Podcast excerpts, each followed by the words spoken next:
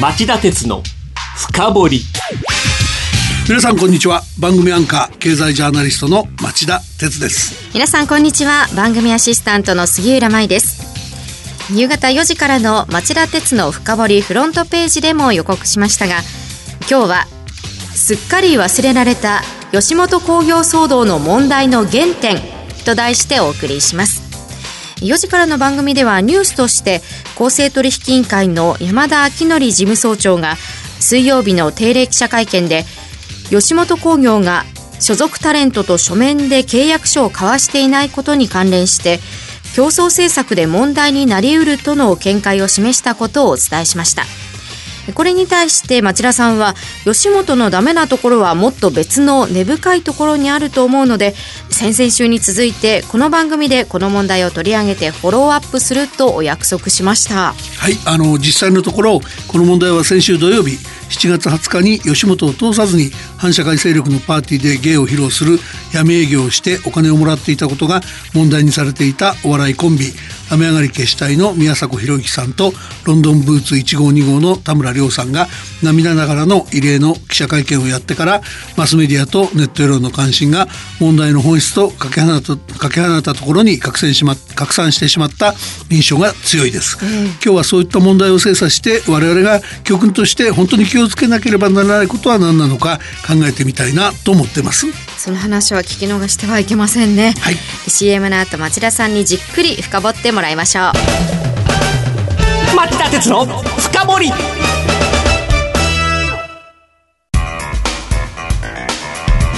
今日の深掘まず先々週、この番組で取り上げて以降、2つの記者会見がありました。それぞれのポイントとその後の流れについて町田さん整理してください。はい、あの先ほども触れましたが、最初の会見はお笑い芸人の宮迫博之さんと田村亮さんが先週土曜日に開いたものです。はい、宮迫さんは声を詰まらせながら保身から来る軽率な嘘から大きな騒動になってしまった詐欺被害に遭われた被害者に不快な辛い思いをさせてしまったと述べ頭を下げました。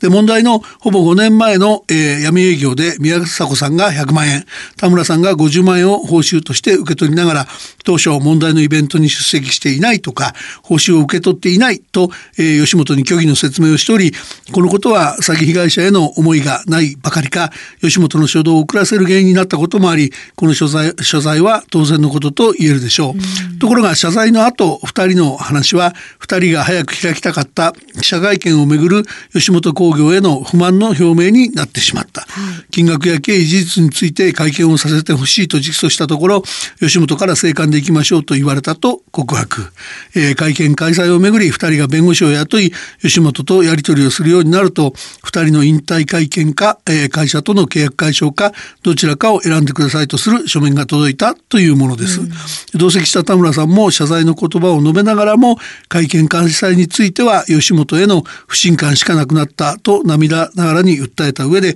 2人とも将らしく今は引退は考えられないと話したのは印象的でした。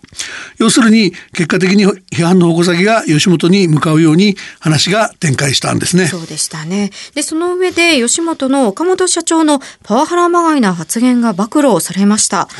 い、記者会見やってもいいけどやったら全員クビや、俺には全員クビにする力があるという発言で、それを言われて何も言えなくなってしまったとのコメントもありましたね。で、その通りで2人の発言を受けて2日後の今週月曜日に記者会見した岡本社長の発言の中で最も変だと受け止められたのがこの発言に関する釈明の部分だと思います。えー、ではその点も含めまして岡本社長の会見の要点も説明してください。はい、あの岡本社長は会見の冒頭で、えー、反社会勢力からタレントが金品を受け取っていたことことを深くお詫びすると陳謝騒動の責任を取り自分と持ち株会社である吉本興業ホールディングスの大崎宏会長を1年間の50%減法処分にすることなども明らかにした。あと記者会見が遅れた理由についても回答。一日も早く謝罪したい芸人と正しい意思疎通ができず辛い思いをさせてしまったとも述べました、はい、だけどその杉浦さんが指摘してくれたように首発言の説明は違和感があった。岡本社長はその場を和ませるための冗談だったと説明したんですけど、うんあの、まあ、マスメディアもソーシャルメディアも耳を疑い、これはパワハラ発言だと、えー、大騒ぎになってしまった。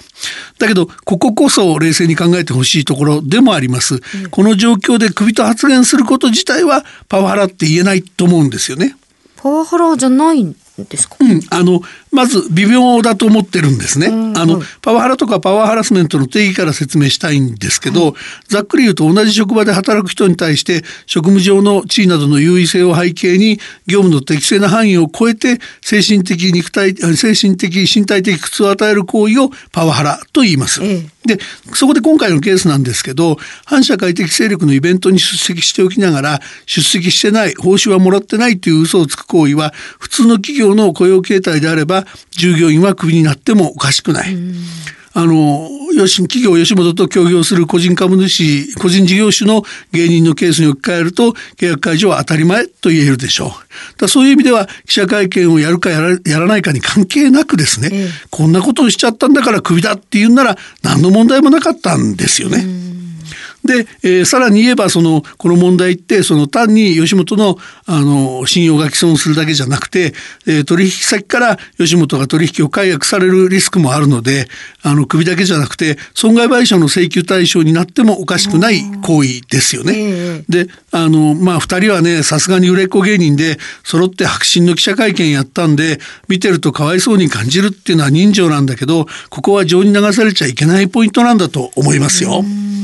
では岡本社長の会見に関連して疑問や問題というのはなかったんですか？いやそんなことはなくて、ええ、あのいくつかありますよね。あの第一はそのこういう事態で冗談だって説明した岡本社長の本心ですよね。え、本心から冗談でいい記者会見でもその通り話したのかそれともその記者会見が下手なのかですね。そのやっぱりこの話っていうのは繰り返しますけど宮迫さんが嘘をついた時点でアウトですから、一連のことをコーポレートガバナンスやコンプライアンスに照らしてどう考えたのか。本当はその首だけども謹慎してくれるんならと思ってるとこへ記者会見って騒ぐから首って言っちゃったのか。そういうことをやっぱり本当のところ聞いてみたい、5時間半に及んだ記者会見だけど肝心のことが抜けちゃった印象ですよね。そうですねそれから第2はやっぱりギャラの問題ですよね。はい、その岡本社長はその平均的なところだとして吉本と芸人の分配率をその5対5とか、えー、6対44対6、うん、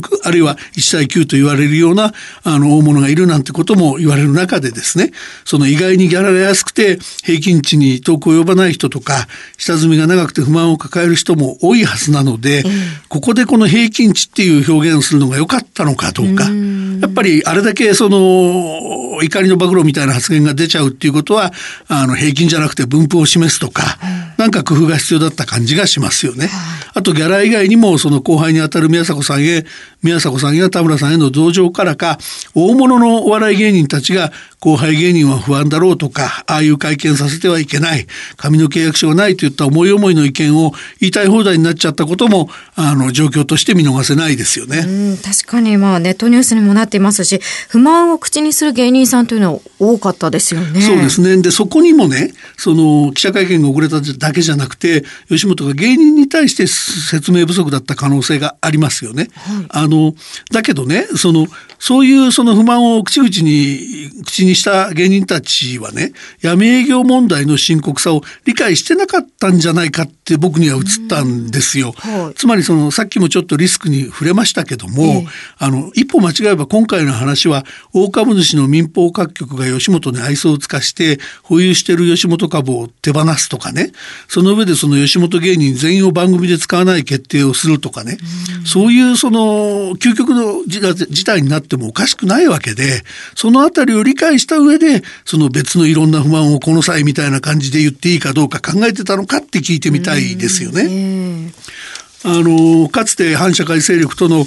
関係を問われて島田紳介さんが引退しましたけど宮宮迫さんらが今回やったことはそのそういうその引退のような身の処し方を指導するのが先輩芸人の務めだったような局面のはずですよね。それほど反社会的勢力とのつながり根絶っていうのは大事で難しい問題でもあるんですよね。そこが今日の番組タイトルにあるすっかり忘れられた吉本興業騒動の問題の原点ですか？そうですね。あの今回の闇営業問題の最大の問題っていうのは一掃すべき反社会的勢力との付き合いがかつて工業の世界につきものとされた暴力団じゃなくて暴力団がバックについてる振り込め詐欺集団のようないわゆる半グレっていうのが窓口に変わってきて、え手口も巧妙化していることでしょ？でそういうことそういう人たちが工業の世界に狙ってるっていうのはやっぱ新たな大きな動きなんで、うん、であのその意味で言うといくら同情票が世論の同情票が集まったからといって吉本興業の岡本社長が記者会見で